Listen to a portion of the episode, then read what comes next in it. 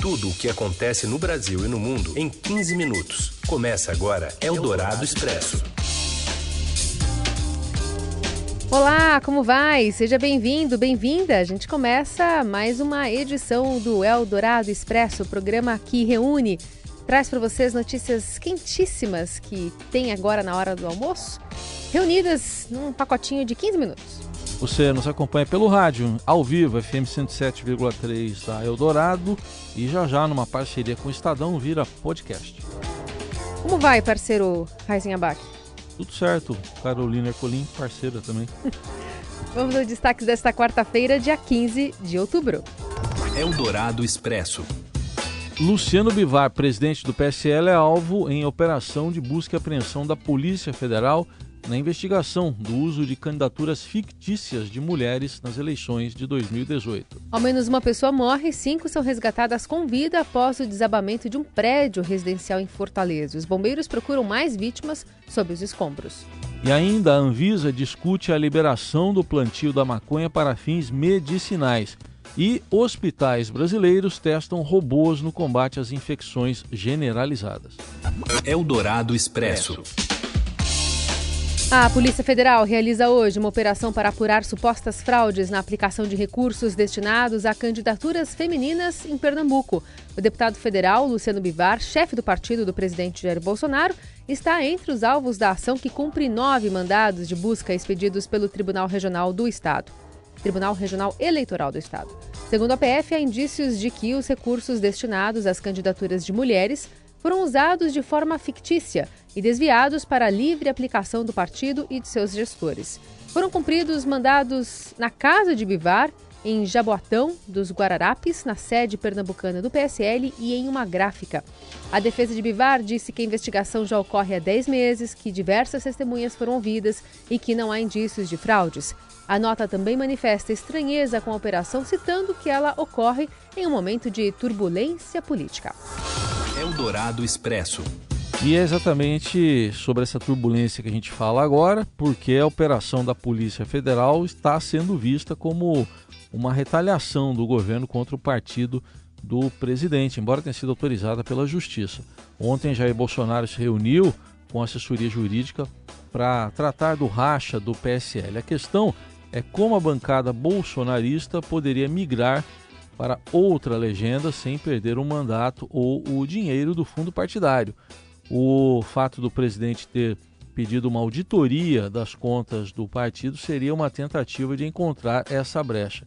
Configura assim justa causa, um mecanismo que liberaria parlamentares a mudar de partido fora da janela partidária. Sobre isso, a gente ouve o comentário de Vera Rosa, repórter do Estadão grupo do Bivara que acha que essa operação de hoje da Polícia Federal pode ser uma retaliação, porque o grupo do presidente Bolsonaro é, acredita que pode encontrar alguma coisa nessa operação da Polícia Federal, entendeu? E isso seria uma brecha para que deputados do PSL pedissem para sair do partido por justa causa, porque por enquanto eles não podem sair, a não ser que, porque se eles saírem, eles correm o risco grande de perder o mandato. Por justa causa, não. E a gente continua então acompanhando toda a movimentação em Brasília com as repercussões dessa crise no PSL. Eldorado Expresso. E a reforma administrativa pode vir antes, inclusive, da tributária. As informações vêm com a repórter Bárbara Nascimento. Oi, Bárbara. Boa tarde, Carol. Boa tarde, Heisen. Bom, o presidente da Câmara de Deputados, Rodrigo Maia, disse hoje, durante um evento realizado pelo Estadão, uma premiação Empresas Mais, que a reforma administrativa pode sim andar mais rapidamente do que a tributária no Congresso. Ele disse que a reforma administrativa é uma prioridade, assim como a desindexação orçamentária, que são dois projetos que desafogam um pouco as contas públicas. Mas ele disse que não por isso a reforma tributária perde espaço dentro do, do Congresso. Ele disse que a reforma tributária é naturalmente mais complexa, demora um pouco mais, e por isso talvez a, a administrativa passe sim na frente. Ele disse que o seguinte, tem deputados suficientes para analisar as duas questões dentro da Câmara, é, tanto a administrativa quanto a tributária. E ele disse ainda esperar que o executivo envie nessa semana ou no mais tardar na semana que vem o, o próprio projeto de reforma administrativa, uma vez que cada poder legislativo, executivo e judiciário tem que mandar a sua própria reforma administrativa. Eldorado Expresso. Um prédio residencial de sete andares desabou em Fortaleza e deixou ao menos um morto e cinco feridos na manhã desta terça-feira. Segundo a estimativa do Corpo de Bombeiros, as equipes de resgate procuram entre 10 e 15 pessoas que estariam presas sob os escombros. O edifício que caiu se localiza na esquina das ruas Tibúrcio Cavalcante e Tomás Acioli, no Dionísio Torres, que é um bairro nobre da capital cearense. O local fica a cerca de 3 quilômetros da da Praia de Iracema, que é um dos principais pontos turísticos da cidade. Eldorado Expresso.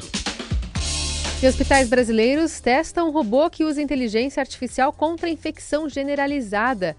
Reportagem de Paula Félix. Olá, Raíssa e Carol. 13 hospitais do país estão usando uma tecnologia para detectar casos de sepse, infecção grave que pode afetar o funcionamento dos órgãos e levar à morte. O robô Laura utiliza inteligência artificial para fazer uma varredura nas informações sobre os pacientes e emite alertas ao detectar a complicação. Ele está presente em hospitais do Paraná, do Rio Grande do Sul e de Minas Gerais e deve chegar a São Paulo no próximo mês. A tecnologia foi criada pelo arquiteto de sistemas Jackson Fressato, após sua filha de 18 dias ter sepse e morrer em 2010. A ferramenta foi lançada em 2016 e um levantamento da plataforma feito em quatro hospitais participantes mostrou redução de 25% na taxa de mortalidade e de 10% no tempo de internação. A estimativa é de que ocorrem 600 mil casos e 250 mil mortes por sepse no Brasil. Eldorado Expresso. Após adiamento, a Anvisa discute hoje se libera plantio de maconha no país para uso medicinal. Se for para frente, a medida poderia baratear o acesso aos remédios que hoje são importados. E vale lembrar que o assunto é tão polêmico que a agência discute o tema há cinco anos sem conseguir chegar a um consenso. No governo, a ideia é criticada pelos ministros da Saúde e da Cidadania, Cidadania Osmar Terra, por exemplo, porque segundo ele, poderia ser vista como o primeiro passo para a liberação do uso recreativo da maconha. Durante a audiência, o senador Eduardo Girão, do PROS, defendeu que a proposta deva, deva ser enterrada pelos malefícios que a maconha pode trazer à saúde. Na explicação do argumento, o político, no entanto, fez referência ao uso recreativo da erva, não dos princípios ativos em medicamentos é uma droga pesadíssima. Ela é a porta de entrada de outras drogas. Pode ver os estudos. A maconha causa evasão escolar, destrói a juventude. A maconha potencializa a esquizofrenia. E Norberto Fischer, representante das famílias com epilepsia no Brasil, apela para que a Anvisa aprove a regulação em nome das vidas que ainda podem ser salvas como a da filha dele, a Anne. Não sei se os diretores da Anvisa conhecem o Gustavo Guedes ou o Vitor Hugo. Eles faleceram porque eles não tiveram tempo de sequer de tentar usar o canabidiol. O processo foi lento. Um morreu quatro dias após receber o CBD e o outro faleceu no dia que saiu a autorização, depois de três meses de tentativa. Essa foto aqui é da minha filha Anne. Aí eu pergunto para os senhores quanto é que vale a vida dela. Eldorado Expresso.